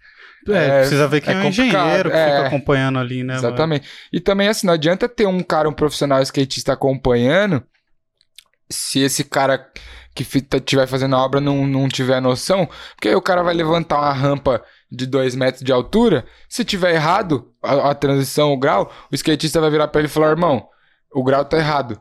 Ele vai fazer o quê? Vai destruir tudo? Não vai, é. Fê. Primeiro porque o cara não tá nem aí. Sacou? Tipo, segundo porque nem a prefeitura não vai disponibilizar material para ele fazer tudo de novo. Destruir, jogar fora e fazer de novo. Mano, o importante pra prefeitura é fazer então, um eventinho e lá, cortar é, a faixinha sacou? vermelha, que já era. É isso. Mesmo porque é um negócio que é, eu, eu acho muito legal, tá, eu apoio pra caramba, mas é um negócio que dá pouca visibilidade, né, pra prefeitura pra ela não é interessante. Para os caras não é interessante. Infelizmente, né? É. Isso é uma coisa que. Mas, mano, uma vez que o projeto tá desenhado, é a função do engenheiro fazer igual o que tá no papel, tá ligado? É. Ele tem que entender e fazer. Agora, por que que isso acontece também? É, então. Vai saber. Né? Brasil, né? Qualidade do maluco que tá lá. É foda isso. É triste. Mano, você falou também que você, fora o skate, você gosta muito de basquete, né? Basquete é. é um negócio que eu queria começar a acompanhar, mano, porque eu tô meio desanimado com futebol. É mesmo? É, velho. Puta, é, cara, eu nunca gostei já faz um tempo já, mano, que eu já não sinto muita emoção. Eu gosto do Corinthians, tá ligado? Pode crer. Mas tinha uma época que eu gostava de assistir o futebol mesmo, mano. De assistir todos os times e tal. Mas hoje eu só gosto de ver o Corinthians mesmo e mais ou menos ainda, pra falar bem a verdade pra você. É. Então, mano, eu tava falando disso com o meu pessoal em casa no, no Natal, na virada do Natal do, da ceia. Eu fui lá na casa da minha mãe e tava conversando disso com o pessoal lá. Parece que, mano, não tem mais jogador de futebol igual antigamente, saca? Tipo, eu lembro da minha época de pivete, até, mano, até a época da seleção, assim, tipo, que tinha Cafu, Roberto Carlos, saca? O Ronaldinho uhum. mesmo, os, os, dois Ronaldo. Até a época desses caras, mano, o futebol tinha outro estilo, saca? Não sei se é brisa minha, porque eu também nunca fui de acompanhar pra caralho, assim, nunca fui fã. Mas eu tenho essa sensação. E aí, tipo, hoje em dia, parece que Tipo assim, o, o mano mais próximo que surgiu nos últimos anos, depois desses caras, foi o Neymar. Que também, na minha opinião, não tô tirando o mérito do cara, o que ele é como artista, quem sou eu pra falar, né? Como, como jogador e tal, né? Mas assim, na minha opinião, comparado a esses caras aí dessa época, Neymar ainda nem é tão pilaco, saca? Uhum. Tipo, mano, nessa época os caras jogavam bola igual na rua, driblava. Mas tipo, é, mano. Tirava onda mesmo, tinha, tinha skill eu... de boleiro, saca? O que eu penso de futebol é que assim, quando você. Ou você paga o canal, ou você paga o ingresso. Eu não quero ver o futebol, mano. Eu quero ver um espetáculo. Tá isso, ligado? isso, mano. É isso. E aí, esses tempos mesmo, eu vi. Faz uns anos já que o Neymar ele deu um, ele deu um chapéu no cara lá e todo mundo criticou ele, fez um amarelo, tá ligado? Caralho, mano, que ele driblou o cara e ele tomou um amarelo. Então, velho, as coisas tão muito estranhas, tá tipo tudo muito leite com pera, sacou? É, aí falaram que ele tava provocando o adversário. Eu falo, porra, é isso mesmo, mano. Se você não tem controle emocional, é uma falha sua, tá ligado? E outra, o jogo é isso, é o que você falou, né? É uma competição, sacou? O emocional envolve. Você tá ligado? desestabilizar tipo, o cara. mano, Pior que isso, deve rolar dos caras o quê? Tipo, você tá ali, um mano de outro time marcando você. Você acha que os caras não devem ficar um acelerando o outro, falando umas Lógico, merda um no ouvido do outro ali pra tirar a concentração do cara, pra abalar o emocional? É, Saiu o juiz nem vê. Sacou? Assim, Saiu o juiz nem vê. Aí, tipo, isso sim é, é, é zoado. Então, tipo, mano, você não pode driblar o cara. E você percebe que o futebol meio que deu essa engessada, saca? Eu acho, assim. Os jogos é, muito acho. engessado, é muito só querer fazer o gol muito mesmo, não tem mais pil pilacagem, tá ligado? Não tem mais aqueles bagulho de malandro jogando, dos caras, pô, tirar uma onda. Umas viradas monstras. É, né? aí ficou tudo, chato. Tudo 1 tá a 0 aí recua todo mundo e aí ninguém joga. Mano. Aí ficou chato. Mano, só o fato de o esporte poder rolar quando. O tempo do esporte rola quando a bola não tá rolando, velho. Você já abre margem pro jogo ficar uma bosta. É verdade, mano. Tá ligado? Porque. Futebol tem isso, né? Tem isso, mano. E aí você vai assistir um jogo, cara. Mano, é por é... isso que eu não gosto de futebol. Meu tio uma vez falou que o futebol ficar mais legal tem que tirar o goleiro. Igual no basquete, é. assim. Faz 20 a 20, tá ligado? É. Do jeito que momento, tá hoje em mano. dia, acho que seria é, bom. Mesmo assim, os caras iam errar pra caralho. e o basquete não, né, mano? O basquete é um esporte que é emocionante o tempo todo, né, mano? Porque é. tudo acontece de uma hora pra outra, assim. É. E aí também eu vi um negócio que o Ninja falou. Não sei se você liga quem que é um que tem um canal de basquete. Não, não sei. Não... É, ele não. tem um canal gigantesco de, sobre basquete. É... Eu não vou lembrar o nome do canal dele. Mas ele fala assim: Meu, se o Cristiano Ronaldo vai jogar contra o Messi, que são os dois melhores, acontece 90 minutos de jogo e os dois nem se vê. Porque um é numa ponta, o outro na outra, tá ligado? Agora, quando vai dois astros da NBA jogar contra, mano, os caras estão ali, tá ligado? É um contra o outro mesmo, mano. Porque os dois estão tão ali, estão se vendo, estão se batendo, estão um contra o outro. É, e aí você mesmo. vê grandes disputas, mano, entre os caras foda e tal. É. E no futebol não acontece. Normalmente o cara foda é um atacante e o outro é o outro atacante. E os caras não se vê. É, eu acho que o, o basquete é mais equilibrado, saca? O jogo é mais equilibrado. E. Mano, sei lá, tem esse bagulho, tipo, do, da dinâmica do jogo ser diferente.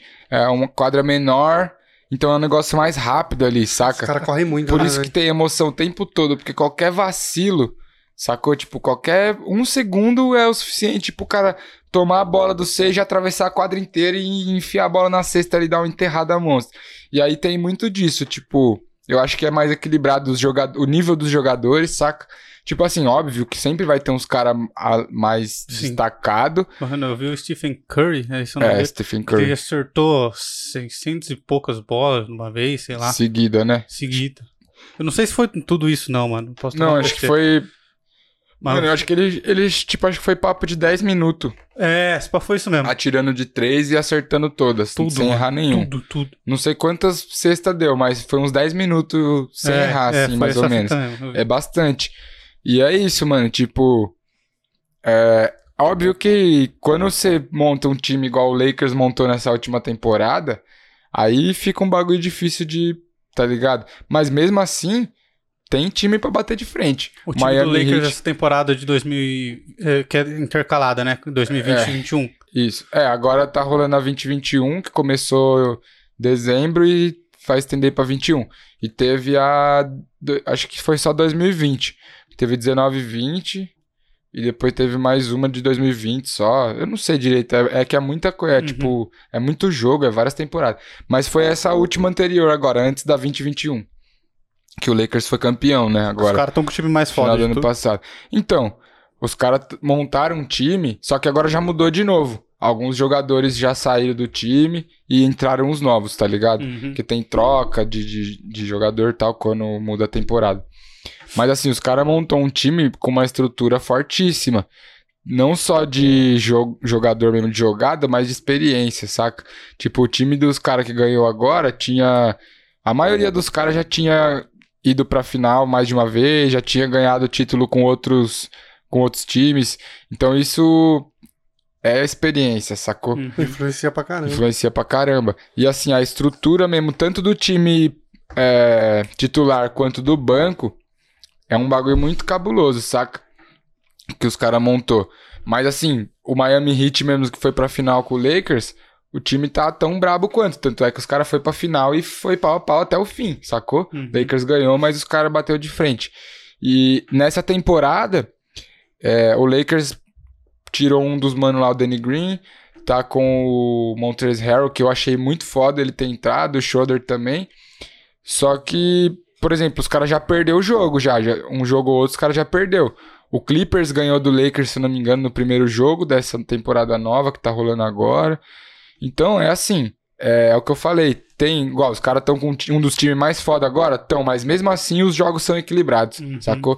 Sabe Porque que tem que outros acho? jogadores muito bons em outros times também, tá ligado? Que então... eu acho então que talvez fique da hora também é que você não tem clubismo, né? Porque você não torce para um time de basquete, né? Você torce pro então, jogo, tá ligado? Pro eu, jogo é. Mas acho que é uma realidade nossa daí, mano. Isso, exatamente. Não, exatamente, claro. é uma realidade. Não, lá na gringa os caras torcem. Aqui também, tem, eu não, tenho amigos que torcem, saca? Mas eu mesmo eu tenho essa filosofia. Tipo, o pessoal me pergunta, ah, que time que você torce de basquete? Tipo, mano, eu, o time que eu mais gosto é o Lakers, sacou? Mas eu torço, pô, eu tenho alguns times que eu gosto. Porque tem alguns jogadores também que eu gosto de ver jogar e eu não sou de lá. Eu não moro em Los Angeles, nem em Nova York, nem em lugar nenhum. Então, tipo, eu não vou ficar, ah, sou torcedor do bagulho. Não, mano. Assim, eu, lógico que eu tenho uns times que eu gosto mais. Eu gosto do Lakers, eu gosto do Clippers, eu gosto do Pelicans. O Pelicans é um time que nem é tão conhecido, é mais mocado, mas eu sempre, desde a época que o Anthony Davis estava lá, que agora ele tá no Lakers, mas desde que o Davis estava lá, eu gostava já de ver o Pelicans jogar. Então é isso. Tipo, não tem clubismo, não tem. A graça não tá em ganhar ou perder, a graça tá em jogar, em ver o jogo, uhum. em ver as jogadas, os, o estilo dos caras. E eu acho que os caras prezam muito isso no basquete, saca? De, de ter essa pilacagem da, da rua como tinha antigamente. A, diferente do futebol que, que mudou, saca? Então você. Mano, você vê os caras, tipo Pô, cada um tem seu estilo de, de comemorar, de jogar. Você vê uns caras fazendo uns dribles, mano, surreal, tá ligado? Lógico que na liga, quando o jogo é sério, é diferente do basquete de rua. Mas os caras que é pilaco mesmo, você vê os caras passando a bola por trás aqui e dando a volta na bola no outro. Ou senão, tipo, pô, o cara tá indo pro ataque, o outro vem. O cara vem lá da ponte que partiu do nada, rouba a bola do mano que o cara nem vê, e aí ele sai correndo e dá uma enterradona na cesta, uma, tipo, pra meter um style mesmo, saca? Uhum. Não só fazer o ponto. É o show. Então, é o show. O bagulho tem o show, uhum. sacou? Eu acho que esse que eu vejo graça, ah, assim, E eu no, acho da hora também. No basquete, tá ligado? E eu queria começar a assistir. O que, que você me recomenda? Onde que eu consigo assistir isso, mano? ESPN Mano, que transmite. É, mais, ESPN né? ele passa bastante jogo, Sport TV, Band. Sport TV também tá passando. Sport TV também. A Band passa. É que assim, ó, geralmente as final é só na ESPN, eu acho. Mas o, os jogos de temporada e os playoffs passa um, jo um jogo na Sport TV, um na ESPN. Tem na Band também, às vezes passa alguns. No YouTube da NBA Brasil passa alguns jogos também ao vivo, às vezes. E, pai, tem um link, né? Ah, entendi. Tem você tem o. Depois eu te mando. Então tá bom. Aí dá pra você ver o jogo que você quiser também, tá ligado? É legal assistir no, nos canal assim, porque você vê em português. Uhum. No link, às vezes, você vai ver em inglês, mas mesmo assim é de boa. E quando tá passando nos canal, nesse link também fica em português. Daí você consegue ver, tá ligado? Pode crer. É, eu preciso entender o campeonato também, né, mano? Porque fica mais divertido de você, de você assistir o jogo entendendo o que vai isso, acontecer isso. com quem. Tá é, então por isso que eu acho legal você você assistir em português, pelo menos no começo, para você ir pegando o que os caras falam, até você entender como funciona o bagulho. Aí depois que você entendeu, já era, tá ligado? Mas, pô, é bem louco. Eu gosto pra caralho. Tem bastante brasileiro que joga? Ah, não tem muito não, mano. Acho que tem uns. Agora acho que tem dois. Eu não faço Eu, eu conheço dois que foi uma vez no Conversa com o Bial lá. Foi o único Conversa com o Bial que eu assisti era de basquete. É, acho que tem dois só agora. O Nenê saiu. O Nenê não tá jogando na NBA esse, que era o único que eu temporada. É. Ele não chegou a aposentar de. Ontem mesmo eu tava assistindo o jogo, o comentarista tava falando dele. Tava assistindo o tá, Jazz contra a Spurs. Aí os caras falou, ele parece que não chegou a aposentar ainda de vez, mas não vai voltar pra NBA por enquanto, até por causa desse bagulho de pandemia, ele tá aqui no Brasil, parece, tá ligado? E parece que, não sei também se ele vai jogar na seleção brasileira. Parece que da seleção brasileira ele já aposentou. Aí tem, mano, tem um mano. Cara, é... existe concorrência com a seleção americana, velho? Ah, velho. Então, é bem difícil, né? Bem difícil, né, velho? É bem difícil. Tipo assim, ó, hoje em dia tem uns caras jogando na liga, uns europeus principalmente, que os caras tá monstro, mano. Tem um moleque do Maverick Dallas, se eu não me engano, que é o Luca Don't. Ele é. Nossa, mano, não vou lembrar nem o país que ele é, mas é um país assim. O, o, o Don't dele escreve Don Sick, tá ligado? Com C e uhum. C e C mudo no final. Então, assim, é de um país da Europa bem pá. Tem um outro também que é. Tem esse Luca Don't e tem um que chama Yonkit, que é J-O. NKI, é, é, os caras são uns. Esses caras jogam muito, mano, tá ligado? É uns caras bravos. Ah, mas aí assim. fica meio espalhado, é, né? Na Europa chega no time da Europa, né? Então, é. Porque, porque daí é... nos Estados Unidos concentram uns, uns caras é, bolados. Né? Mas assim, ó, o time do Toronto Raptors do, da NBA é, de, é do Canadá, tá ligado? Toronto hum. é Canadá. E o time dos caras é forte. Na NBA já é forte ah, pra time, caramba. Tem um time do Canadá numa liga americana. É, é isso? É. Óbvio que tem jogador americano, ah, tem não, jogador sim. de outros países também, mas o time é canadense e tem vários canadenses. Então, tipo assim, é um time forte, sacou? Mas é difícil, né, mano? Bater de frente com LeBron. É. Aí tem, porra, Kyrie Arvin, tem Paul Jorge, tem uns caras que é muito absurdo a, a jogando. A seleção brasileira já ganhou Kevin uma vez, ganhou? Ganhou. Acho o Oscar, na época do Oscar. É, é. Foi isso mesmo. Mas é isso, aí tem mais dois brasileiros fora o Nenê que jogava, acho que tem mais dois, mano. Um que Raul, que ele tem, chama, tem eu um acho. cabelinho, não tem? Um maluco cabelo comprido enroladinho que joga. E Foi agora, esse cara que eu, acho que que eu tem, acho que é ele e o Raul. Raulzinho é um mais baixinho, assim. Tem um cabelinho ba- vi. Eu curtinho. não ligo quem esse é. Ele o- jogava no Phoenix Suns, não sei se ele. Não sei nem que time que ele tá jogando agora, não lembro. Sei- parece que tem um brasileiro no. Não sei se é no Wizards ou no Grizzlies que eu vi, alguma coisa assim. Wolves. Não lembro. Mas é pouca gente, é pouco brasileiro. Tem muito não. Pode crer. E você acompanha, você sabe todos os times, mano, os jogadores, qual são os que você mais gosta, mano? Ah, todos, todos não, porque é bastante e muda bastante também. Mas eu conheço bastante, assim. Os times eu conheço todos.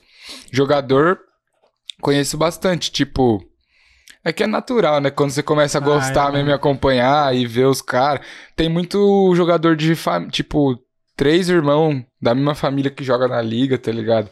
Então você acaba conhecendo, tipo, o moleque que foi MVP do- da, da última liga do ano passado foi o Giannis Antetokounmpo. Ele joga no Milwaukee Bucks. MVP o quê? MVP é. Mano, é tipo um dos prêmios que tem na NBA. Como se fosse assim, tipo, o melhor jogador Ah, pode crer. do- da Tá. liga, tá ligado? Do, do ano, assim. Tem um significado da sigla lá. Uhum. É. Ele, esse moleque foi MVP. Tipo, o Milwaukee Bucks não ganhou a liga, não, não nada, mas ele, como jogador, ele foi MVP do, do ano passado. E aí você acaba conhecendo, saca? Tipo, todo mundo fala do cara, você assiste o bagulho tá passando ele, as jogadas dele e tal. Aí, esse moleque, ele tem mais dois irmãos, saca? Que também joga na liga. E aí você, tipo, o nome, o sobrenome é bem diferente, Antetokounmpo, tá ligado? Aí você fica com o bagulho na cabeça. Aí você tá assistindo o jogo de outro time, você ouve Antetokounmpo. Você fala, mas o cara não jogava no Bucks? Aí você vai ver o irmão dele, sacou? Então aí você começa a conhecer, vai conhecendo, né, mano? Mas assim, todos, todos eu não conheço, não. Conheço uma grande parte, assim, tá Pode ligado? crer. A fala de música. Mano, é... Como que tá o, esse seu novo trabalho que você lançou aí, o Blue Marks? O que, que é Blue Marks, mano? É, Burle Marx, Blue Marks. isso, é o... Burle Marx, na verdade, um é um, artista, né? É um nome de um artista, ele foi artista plástico, ele pintava quadro, e ele foi principalmente paisagista, né? Foi conhecido internacionalmente, assim, como paisagista, bem renomado e tal, e ele era brasileiro. É, o nome dele era Roberto Burle Marx, tá ligado? Ele, tipo, mano, é um cara já de umas gerações pra trás aí, se eu não me engano, ele faleceu perto de quando eu nasci, tá ligado? Esse pá até em- antes, eu nasci em 93. 93. Esse pá até antes. Eu não lembro se foi 84 ou 94 que ele veio a falecer. Mas assim, é de, de, de Miliduque. E o sobrenome dele, Burle Marx, é, uma, uma é de origem francesa, se eu não me engano, por parte de mãe. A mãe dele era pernambucana, mas tinha descendência francesa. E o Marx, eu acho que é alemão, do, do lado Deve do ser. pai, tá ligado? E. Cara, eu. Eu escolhi o nome dele porque. Primeiramente, eu fui no parque, no Parque Burle Marx lá em São Paulo, que ele. Ele que fez a, o paisagismo, a arquitetura do parque e tal. E tem o nome dele. E aí eu fui lá, é, conheci, o- conheci o pico assim ocasionalmente. E o parque me deu uma brisa muito boa, saca? No dia que eu fui. Tanto é que eu tirei a foto que eu usei na capa, eu tirei nesse dia e faz muito tempo já. Eu Hum. guardei aquilo e falei, mano, acho que em algum momento eu vou, Vou usar. vou usar isso. E aí também é um dos motivos porque além de eu, de eu ter da brisa ter começado nesse parque, eu achei que o nome soava muito bem também, um nome da hora. E pelas relações assim do do artista mesmo, das, das paradas que ele fazia, tal, dessa questão do paisagismo, com as ideias que eu, que eu queria passar, a atmosfera da, da tape, saca? Então eu escolhi o nome dele, mas é uma parada que assim é como uma referência mesmo pra galera pô, buscar a informação de onde veio o nome, o que é o nome, conhecer, conhecer as obras do mano, mas não é um bagulho tipo assim, eu não falo dele nas músicas nem nada desse tipo, né? Então foi é, uma referência pra para esse sentido figurado mesmo. Inclusive tem um bagulho que é bem louco que eu que é de falar assim que a galera é, às vezes não sabe, eu troquei essas ideias até com o pessoal da Gampazela da Bahia e tal. Que ele ele pintava quadro, tá ligado? Ele era pintor também. E muitas das obras que ele fez na vida real de paisagismo, ele pintava em quadros antes. tá ligado? Ah, Ele pintava, ele, pô, desenhava ali no quadro, pintava e depois o que ele fez no quadro ele reproduzia na vida real, vida com as plantas, pode com os crer. bagulho. E isso acho que é muito interligado ao meu processo de criação, saca? Eu gosto muito de usar essa metáfora da, da arte com a vida real, tá ligado? Isso me ajuda muito a criar. E eu gosto bastante de desenhar também. Eu, pô, fiz grafite. por- Na verdade, eu- às vezes eu tá fácil. Esse tempo eu colei num, num eventinho lá em Sampa lá, pintei um grafitezinho. Eu gosto bastante também. E isso me influencia muito pra criar. Então, e nessa mixtape eu usei bastante áudio do documentário Cidade de Cinza, que é um documentário sobre grafite. E tem bastante referência também sobre, sobre grafite, sobre desenho, sobre arte, sobre tinta, sobre cores, durante a mixtape toda. Então esse foi um dos principais motivos também de eu ter escolhido o nome dele. Por causa desse método que ele usava de... Da hora, mano. Bem de- profundo foi a escolha, então. Exato. É, mano, é um bagulho que. Assim, mano, eu gosto de, de, de criar um universo pra tudo que eu faço, saca? Projeto, música e tal. Mesmo não sendo um álbum ainda grande, mas eu gosto de criar um universo e eu gosto de, mano, colocar detalhes, tá ligado? Eu gosto de, porra. Eu procuro criar uma obra rica, saca? Não só de musicalidade, mas de informação também, de referência, sacou? Então, tipo assim, mano, se você pegar cada sample ali, tem um porquê, saca? Tem a influência do porquê daquele sample. Se você pegar, pô, muita detalhinho de coisas que eu falo na letra, se for buscar o porquê, tem um porquê, ou tem uma curiosidade. Então, acho que é isso, saca? É, desde a escolha do nome, a, a estética da capa, aos samples, as ideias, as letras, é tudo bem profundo, assim. Eu procuro fazer umas paradas bem tá ligado? Bem detalhada, com bastante riqueza de detalhe, assim. Eu gosto bastante disso, tá ligado? Pode crer, mano. É, eu ouvindo, mano, eu achei sensacional. De verdade, mano. Eu achei muito maduro, tá Valeu, ligado? obrigado, obrigado. É, eu achei que, que é pra gente grande mesmo ouvir, tá ligado? Eu não sei se uma molecada vai conseguir ouvir, entender, ou sei lá, se é brisa minha, tá ligado? É, por quê, mano? Primeiro, eu quero saber o que que você quis dizer. Quando você fala mais pra oferecer do que pra cobrar, ou, e mais pra agradecer do que pra, Reclamar. pra reclamar, o que você quis dizer, mano, com isso? Ah, mano, eu, eu quis dizer que assim. É. Tipo assim, ó. Mais pra oferecer do que pra cobrar, tá ligado? É. Pô, mano, se eu tiver. Em vez de eu ser um cara chato, saca? Que vai ficar reclamando das coisas, cobrando as coisas, querendo que as coisas sejam diferentes, ou querendo que as coisas sejam do meu jeito, eu posso ser um cara que que vou ser o contrário disso. Eu vou ser um cara que eu, eu vou estar aqui pra te, tipo assim, ó, pra te, pra te, mano, pra te dar um suporte, pra te servir, tá ligado?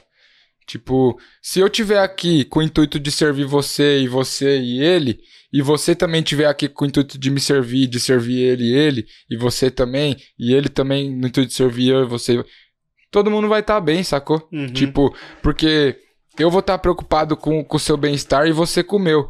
Então, naturalmente, nós dois vai estar bem.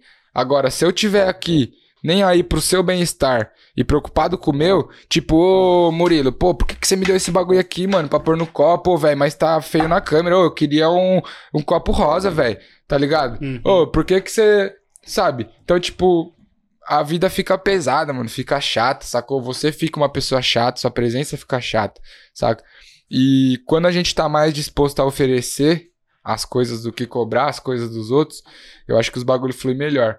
E a segunda parte que é mais agradecer do que reclamar, sacou? Que é tipo meio que uma continuação disso, que é você, pô, agradecer, mano. Em vez de eu reclamar de eu estar tomando essa coca aqui, eu vou agradecer porque eu tenho uma coca pra tomar, Uhum. sacou? Sim. E assim pra tudo, claro que a gente não tem que ficar tipo, ah, mas tem gente muito mais rica que eu, ah, mas também tem gente muito mais pobre que eu passando fome. Mas não se trata disso, sacou? Não se trata do que o outro tem ou deixa de ter. Se trata do que você, tipo, da energia que você tá girando no momento. Então se a gente é uma pessoa também que em vez de agradecer, a gente reclama, aí você só vai atrair mais coisa ruim ainda, mais motivo pra reclamar e as coisas ficam chatas, a vida também fica pesada. Sim. Sacou? Então é, É. isso, a ideia é essa. Eu perguntei, mano, porque isso bateu diretamente de frente com o modelo que eu tenho tentado levar a minha vida, tá ligado? De de ser grato de verdade pelas coisas que as pessoas fazem por mim. Aí eu, que acontece, mano? Eu parto do pressuposto que ninguém me deve nada, tá uhum. tá ligado? Exato. E aí quando você de fato aceita isso, que ninguém te deve nada, tudo, mano, vira um, um ato de amor, tá ligado? E aí você começa a perceber o quanto as pessoas gostam de você e o quanto as pessoas se sacrificam para você estar tá bem. Tá Isso. Tá ligado? Tipo assim, é, sua mãe não, não devia. Te, ela não deve nada para você, nem te criar. Agradeça por ela ter criado, tá ligado? Se ela não criou, agradeça por ela ter te tido, não ter te abortado, por exemplo. Você uhum. entendeu? E, e, isso é casos extremos, mas, mano, quando você leva as coisas pro seu dia a dia, por exemplo, você ter vindo aqui, mano, você não me devia vir aqui. Você veio por, por um ato de amor seu por nós, tá ligado? Sim. E aí, quando você veio, a gente também eu, é que eu entendo que eu devo tudo aos outros, entendeu? Mas se você tem o mesmo pensamento que eu, a hora que você chega aqui, aí eu te recebo, te dou um negócio para comer, a gente troca uma ideia, te dou um negócio para beber, e a gente faz uma resenha e marca de jantar junto e não sei o que, também é um ato de amor, tá ligado? Uhum, com certeza. E aí, mano, você começa a enxergar que todas as atitudes de todas as pessoas são atos de amor, mano. E aí cai na segunda parte, que é a parte de agradecer.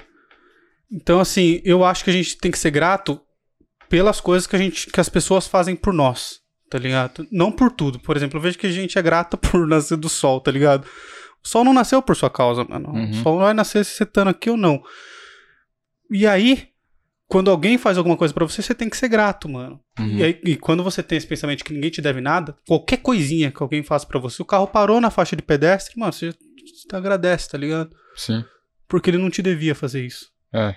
Você entendeu? Sim. Não sei se eu consegui transparecer. E, não, mano, mas é isso. Você o... viver desse jeito, velho, você tira um peso das, co das suas costas, é tá isso, ligado? É isso, mano. Porque é... você, você passa a enxergar o quanto as pessoas te amam, tá isso. ligado? Porque, mano, o que tem de nego mal agradecido, tá ligado? Então, é isso, realmente. E é isso que você falou, se resume nisso, é... É, as, essas duas frases são exatamente isso. É, é, é, uma, uma forma mais leve de viver, tá ligado? De levar a vida. Se você levar a vida com essa filosofia, pelo menos é o que eu acho, fica mais leve, saca? Uhum. É o que você falou, você tira um peso de você e das pessoas também. Porque a partir do momento que você cria expectativa sobre as pessoas, mesmo que ela não saiba, você tá colocando um peso em cima dela. Porque aí a hora que ela agir e não for de acordo com essa expectativa, você vai. Você, de, provavelmente você vai jogar esse peso em cima dela. Então, é, fica mais leve pra, pra nós e pros outros, né, mano? Sim. Você e, ter esse. E, por esse outro lado também, mano, te faz assumir responsabilidades pelas coisas. Exato. Porque assim, eu te convidei pra vir, mano. Você não é obrigado a aceitar, tá ligado? Existem duas, dois jeitos de eu encarar. Imagina que você tivesse recusado. Eu podia falar, pô, China é cuzão, China não quis vir. Fala, mano, ele simplesmente não me devia isso, tá Exato. ligado? Mais pra frente eu convido, mano. Exato. E aí, mano, é, quase sempre, não é que você é cuzão. Provavelmente, se você não tivesse aceitado vir, algum motivo você tem, tá ligado? Sim. Exato.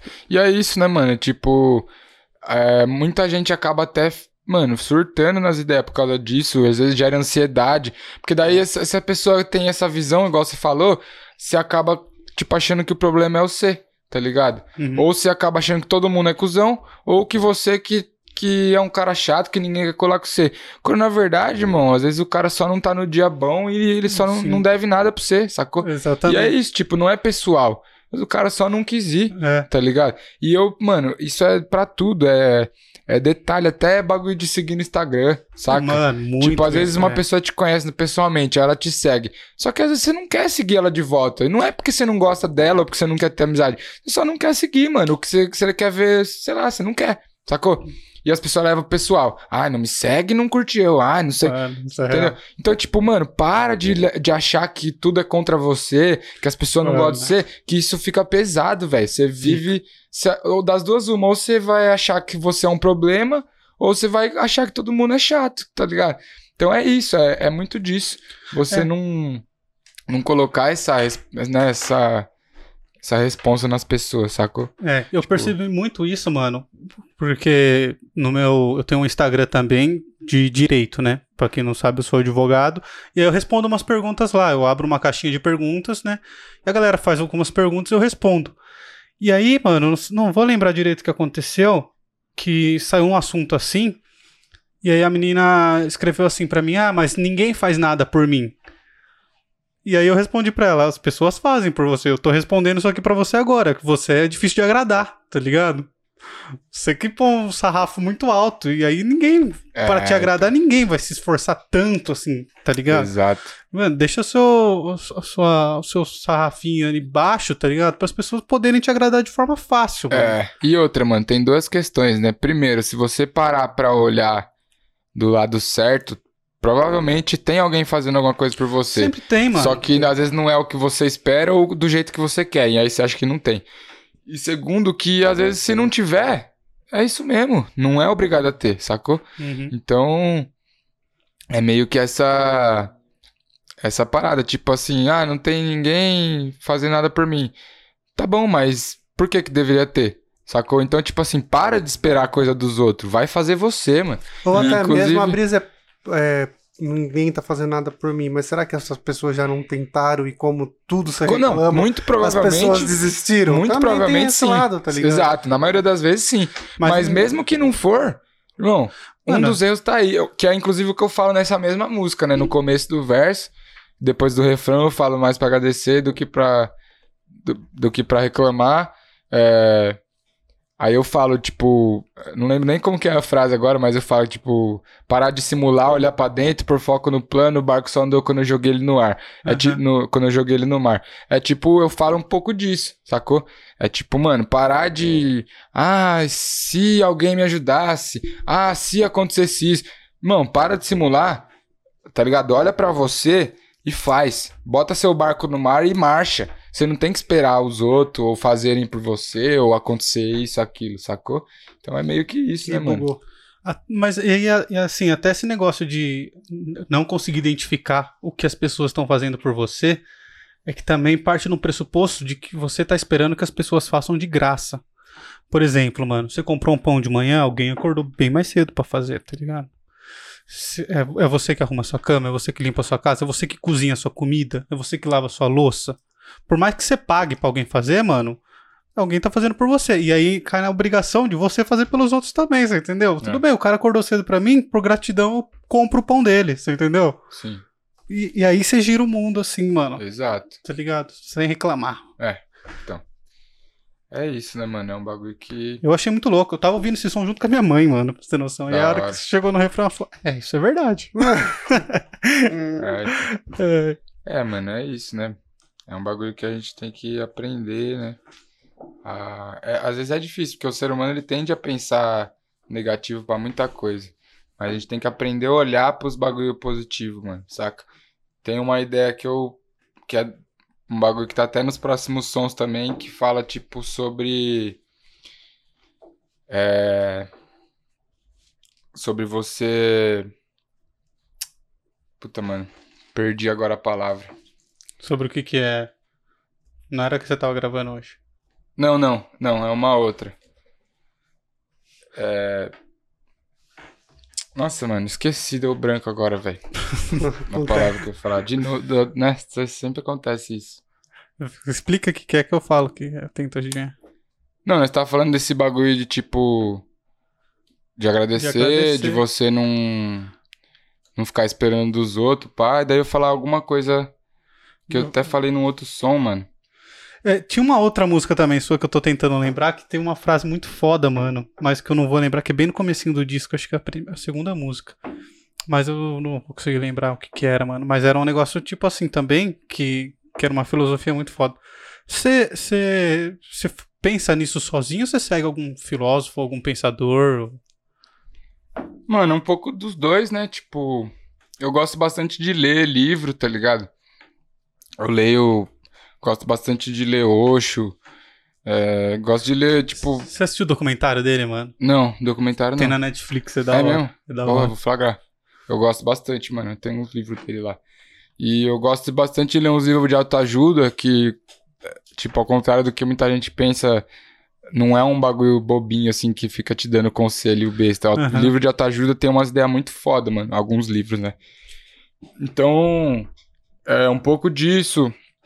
Um pouco de busca espiritual também, dos bagulho que eu acredito, que eu estudo, saca? É, um pouco de, de ideias de filósofos, de acompanhar ideias. E um pouco da, de brisa mesmo, saca? Eu gosto de filosofar, mano. Tipo, é um bagulho que. Eu acho que todo mundo que escreve letra, que compõe, faz um pouco isso, né? Uhum. Algumas pessoas. Depende do formato, do estilo de escrita tal, o cara acaba filosofando mais ou menos. Mas acho que todo mundo que escreve acaba fazendo um pouco. Mas eu gosto muito, assim, muito mesmo, tipo, de ficar refletindo mesmo sobre as coisas, sobre a vida, é, refletir sobre metáforas, refletir sobre, por exemplo, assisto um filme, um desenho, o quanto aquilo tem relação com a vida real, saca? Tipo, às vezes o que tá num desenho ali representado por um bagulho verde e feio e todo estrondoso, você pensa, ah, isso não existe na vida real. Mas às vezes não existe exatamente daquela forma.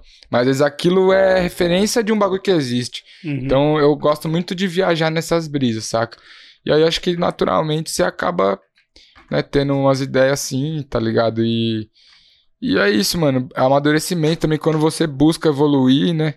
Tipo, você, você acaba naturalmente refletindo sobre seus atos, sobre os atos dos outros, sobre as coisas que você vê. E quando você reflete, naturalmente você chega a alguma conclusão, né? Então, é, o refletir naturalmente traz essas ideias, essas frases, essas paradas assim, saca? É, tem um psiquiatra que eu sigo, mano, que a galera até não curte muito ele. A galera da minha bolha não curte muito ele, mas eu adoro, mano. Que é o Ítalo Marcilli. Não sei se você liga quem que é. Mas ele fala uma frase mais ou menos assim, disso que você falou, de que assim, é, você só pode ser feliz quando enxerga a poesia nas pedras. Tá ligado? Que é, mano, você só pode ser feliz quando você olha um negócio que aparentemente não tem nada e enxerga alguma coisa ali, tá ligado? Numa pedra tem poesia, mano. Um negócio que tá ali, que tá parado, que tá muito é, tempo. Então, você falou disso agora, até lembrei que eu ia falar aquela hora que deu branco, que travou, era mais ou menos isso aí mesmo. Que é aprender a direcionar o olhar, né, mano? O nosso olhar. Tá ah, tá ligado? sim, entendi. Eu tava tentando resgatar essa ideia e, e deu branco. Mas é sobre isso. É, é tipo isso, assim, mano. Não existe. Não existe, mano. Tá ligado? Pode ter quem discorde, mas não existe. É, como que se diz assim? Não existe nada que seja absoluto, saca? Tipo, não existe verdade absoluta, nem mentira absoluta. E não existe. Tipo, mano, tudo é mutável. Nesse, pelo menos nesse plano aqui que a gente tá, tudo é mutável, saca? Então, tipo assim, não, mano, não tem como você falar pra mim que a sua vida é só desgraça, mano. Por mais ruim que ela seja, mano. Alguma coisa de bom, tá ligado? Pode ser, mano, sem desgraças para uma coisa boa, mas uma coisa boa tem, Sim. sacou? Ou pode ser sem coisas boas para uma desgraça, mas também não existe vida perfeita. Saca? Eu acredito é, nisso. E é importante é ser só, só existe felicidade porque existe tristeza. Exato. Se existisse só felicidade, não ia ser felicidade. Exato. E nisso que é o tá equilíbrio, falando. né, velho? E assim, o, o, a ordem é o caos, saca? Enquanto a gente tenta pôr ordem nas coisas, na verdade esse é o caos. A ordem é o caos e, a, e o caos é a ordem, Sim. saca? Então enquanto a gente tenta controlar, tenta estabelecer um padrão, fazer com que as coisas sejam toda, todo de igual, você tá estragando tudo. Sim. Isso vai trazer o caos. A partir do momento que você deixa as coisas fluir, sacou? O que parece que ser o caos, às vezes é o que é a ordem. Que é as coisas fluindo naturalmente. O que acontece hoje de um jeito, amanhã pode ser de outro, sacou? E é isso que traz a esperança, é isso que traz a, a probabilidade de coisas boas e novas. Então é tipo, mano, muito pra onde a gente direciona o nosso olhar, tá ligado? Pô, tá acontecendo vários bagulho ruim na sua vida. Bota fé que tá. Mas, mano, pelo menos uma coisinha boa ali deve ter acontecido na sua vida também ou na vida de uma pessoa que mora com você. Então, assim, para onde você vai olhar, para onde você vai direcionar seu olhar e para onde você vai depositar sua energia. Se você alimentar o bagulho ruim, é o bagulho ruim que vai crescer. Se você alimentar o bagulho bom, por mais que seja difícil que o ruim esteja ali, mas se você enxergar o bom e, e, e alimentar ele, tende a uhum. crescer, sacou? É, tem até uma frase que, que traduz muito isso, que é quando você olha muito pro abismo, o abismo olha de volta para você. É, eu não sei, será que é do Osho isso, mano? Mano, sei. pode até ser. E o, e o que eu ia falar também é sobre se instalar na realidade, né, mano? Que nem você falou, porra, sua vida é uma merda. Tá, mano, mas é o jeito que tá. E aí você tem que se instalar na realidade e jogar o jogo do jeito que ele é. Não adianta você ficar reclamando, você ficar chorando, porque você não vai sair do lugar. Exato. Entendeu? Isso só vai piorar. Se você só, só piorar, reclamar mano. e pá, a tendência é piorar, né? Ficar se vitimizando e ficar isso e aquilo. É... Você não evolui, né, mano? É, exato. Eu achei muito foda, mano. Muito foda. O seu álbum, eu achei ele muito maduro, tem muita ideia da hora ali. Que eu, que eu fiquei um tempão, mano, ouvindo, tá ligado? E ouvindo, e ouvindo, e ouvindo. Porque eu achei muito, muito louco, mano. E é aquilo, eu gosto de ficar filosofando nas coisas, tá ligado? Eu ouvi a música e ficava pensando. Ouvi a música e ficava pensando. Eu achei muito bom, mano. Muito bom. Você tá de parabéns mesmo. Cara. Legal, obrigado, meu mano. Da hora. Isso, tem mais perguntas, mano? Não, tranquilo. Você quer falar alguma coisa? Ah, dos trabalhos novos aí, mano. Ah, é isso, né, mano? Agora estamos trabalhando mais uma tape. É... Vai sair provavelmente agora para abril de 2021. É uma, é uma, uma mixtape que eu tô fazendo em colaboração com, com um produtor brother meu, que é o Babidi. É, ele vai produzir todos os beats. Nessa daí eu não vou produzir nada, que a, a maioria dos outros trabalhos anteriores eu produzi a maior, a maior parte dos instrumentais. Esse daí agora eu não vou, vou, não vou produzir, vou tirar a mão um pouquinho dessa parte e vou ficar só na parte da escrita mesmo da, e das rimas e tal. E aí, meu parceiro Babidi que tá fazendo a produção, moleque é muito bom, vai vir trampo finíssimo, qualidade. Vai seguir mais ou menos a, a vibe da Burle Marx, assim, a instrumental, a pegada dos, dos beats e tal. E é isso, vai ter bastante participação nessa daí. Eu quero trazer mais participações também de um pessoal diferente, uma galera de fora. E por enquanto é isso que eu posso dizer, né, mano? Em fevereiro já sai a primeira música aí com clipe dessa, dessa mixtape. O resto eu vou guardar para depois. E é isso, ouvi Burle Marx, que saiu Burle agora Marx. em dezembro, é tá fresquinho bom, aí na pista. Tem uns clipes lá também no YouTube. É. Mano, não pude deixar de notar, você tem uma tatu do Insane ali? Tem.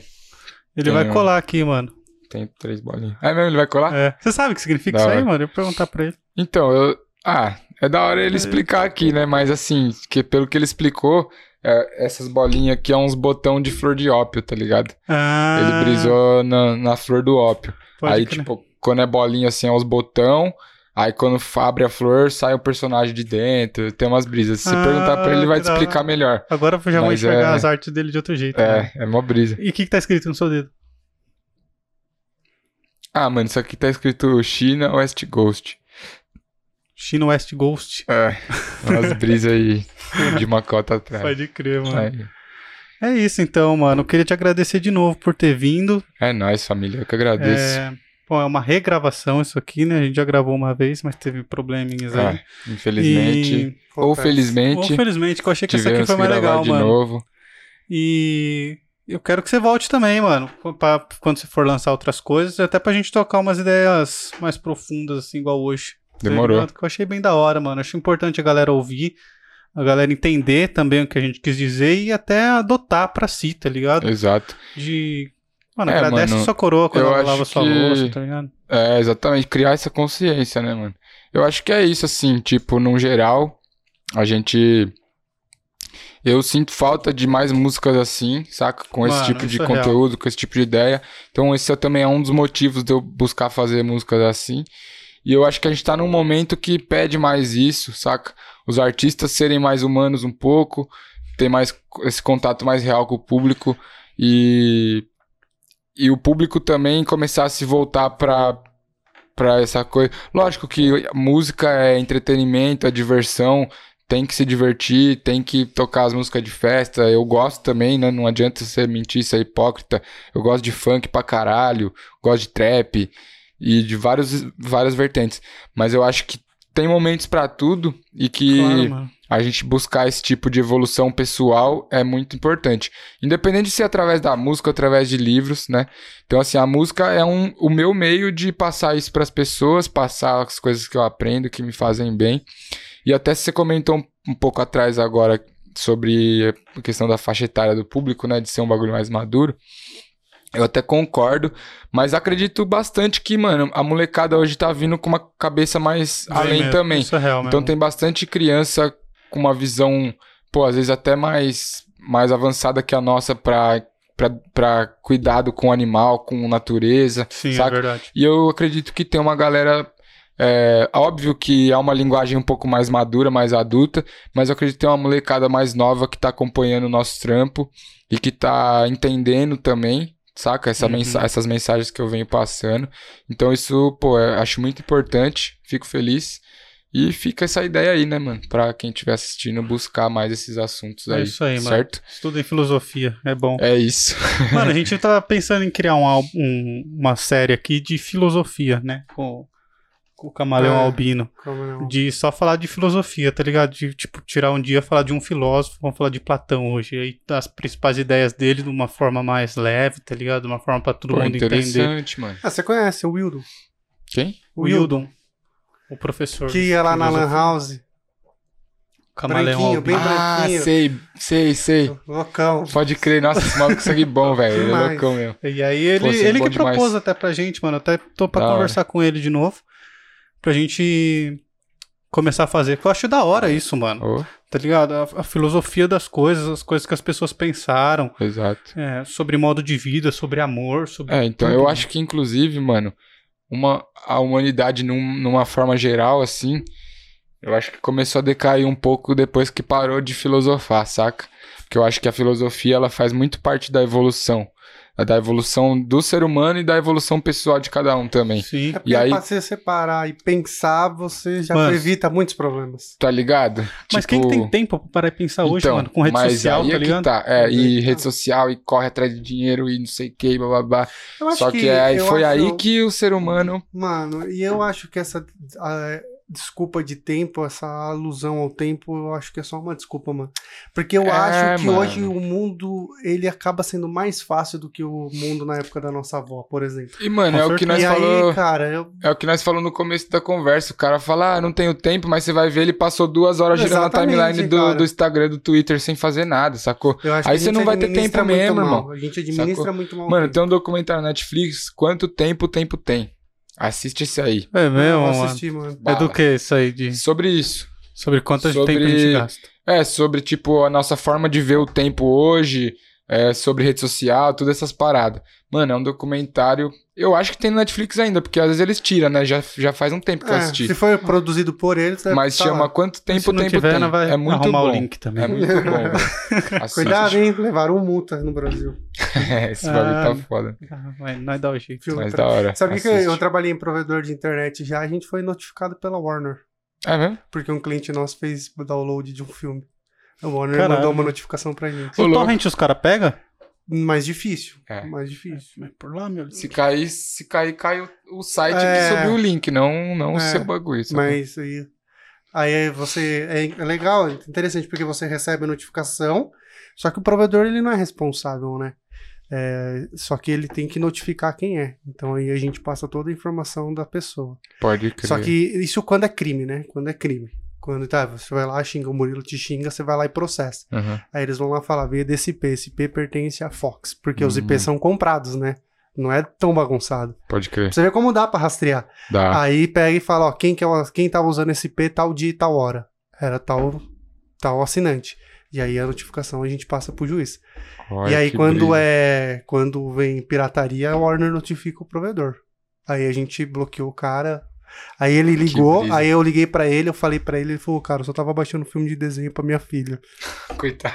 É foda, né, mano? Porque às é, vezes o cara filho. nem tem maldade é. mesmo. É, mano. Nem vai comercializar. Mas é muito difícil, cara. Velho, eu trabalhei lá três anos, eu recebi uma notificação que só ele fez. Ele nunca. Não, certeza.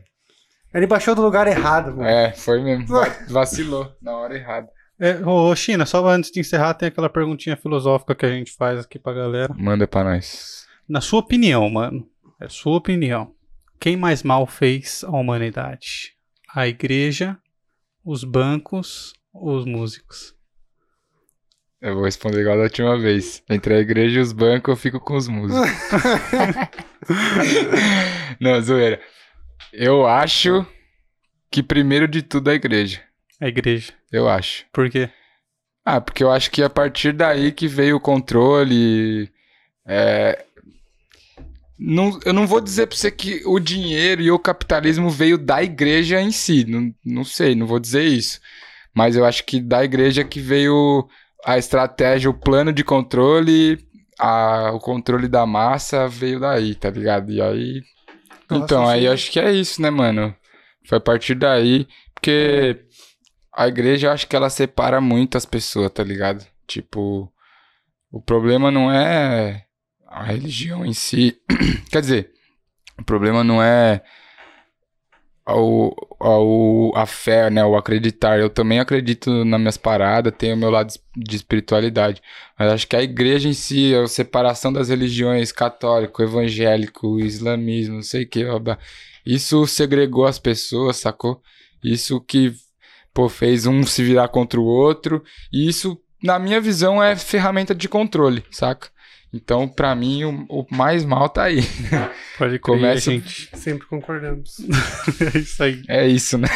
China, dá seu arroba aí pra galera. É ou... nóis, família. Como te segue? Arroba China com V no lugar do A, China SFG. Vai aparecer aqui ou não? Vai. Vai, Vai aparecer aqui, ó, pra vocês, certo? Meu Instagram, meu Twitter, página no Facebook, é tudo mesmo user. E é isso. Acompanha a gente lá nas redes no Spotify também, no YouTube, Sound Food Gang, certo? E é isso. Muito obrigado, meus parceiros, pelo convite. Mano, a gente Tamo agradece de novo a sua paciência. É nóis, e a sua presença. E sexta-feira é, é nóis, hein? Sexta-feira é nóis, mano. lá em casa. Os caras falaram que você cozinha bem. Vamos, vamos Agora, fazer não sei um se você quer cozinhar ou se nós vai pedir alguma coisa. Não, vamos, vamos fazer. Mano, vamos tomar uma e eu faço um bagulho. Nós pega algumas paradas no mercado. Você me fala, a gente eu faço um as paradas. Dale.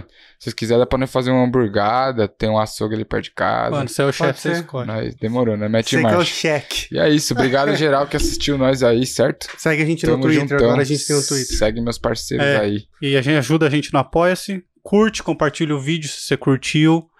É, ajuda a gente aí a crescer o canal. É, da, se puder, ajuda lá no Apoia-se pra gente continuar independente. E segue no Instagram, no Twitter também, que a gente tá criando hoje. E é isso aí. É nóis, galera. Fechou. Muito obrigado. Um abraço. Tchau, tchau. Fomos.